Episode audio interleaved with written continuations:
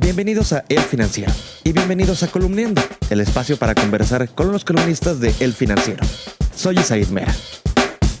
45 días es el plazo que dio Donald Trump a México para que muestre avances en temas migratorios, particularmente que logre controlar el flujo de migrantes hacia Estados Unidos. Esto se da en una situación, además, en que la economía no está en sus mejores días. Para hablar de este tema, hoy nos acompaña Víctor Piz.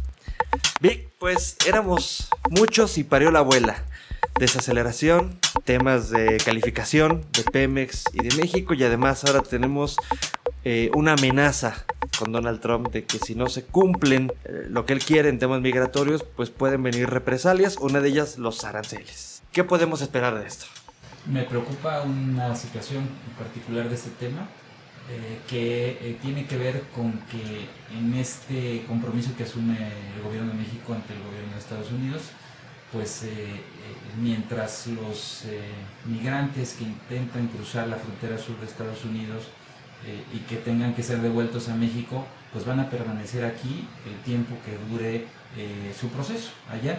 Y eso significa que México va a tener que absorber a esos migrantes y según el acuerdo, les tiene que dar oportunidades de trabajo, salud y también educación a ellos y a sus eh, familias.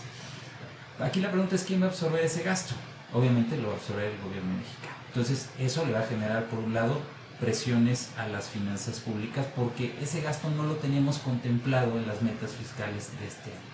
El punto número dos es que esta situación se da en un contexto en el que tampoco teníamos contemplado que nos recortara la calificación crediticia al gobierno mexicano, que es el soberano, como se le conoce, y a Ese recorte de calificación lo que está haciendo es ensombrecer la perspectiva de crecimiento para este año, que de por sí ya se veía débil. Y diría no solamente para este año, para el próximo.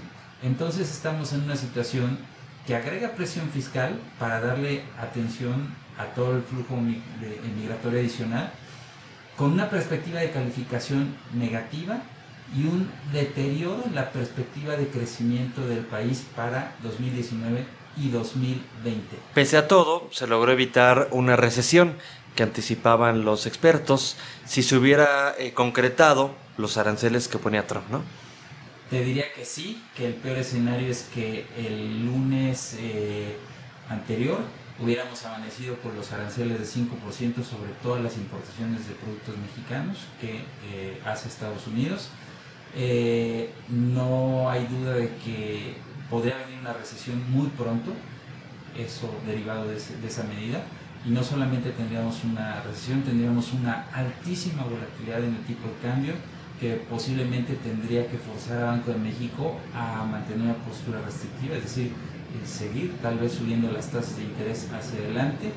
Y el acuerdo no es bueno, sin duda, no es un buen acuerdo, pero, pero te digo, creo que habría sido peor no tener nada en este momento. Si lo vemos desde el punto de vista económico, sí, es un acuerdo que cuando menos elimina esta amenaza de imponer aranceles.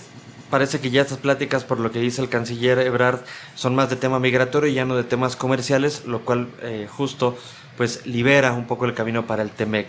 Por último te preguntaría, ¿podemos ver en los siguientes mes o dos meses ya una aprobación del TEMEC en los tres países? Mm, te diría que el TEMEC se va a aprobar en México la próxima semana en un periodo extraordinario que va a convocar el Senado es muy probable que en el Parlamento canadiense se apruebe el 24 de junio, que es la fecha en que concluye su periodo ordinario antes de un receso legislativo.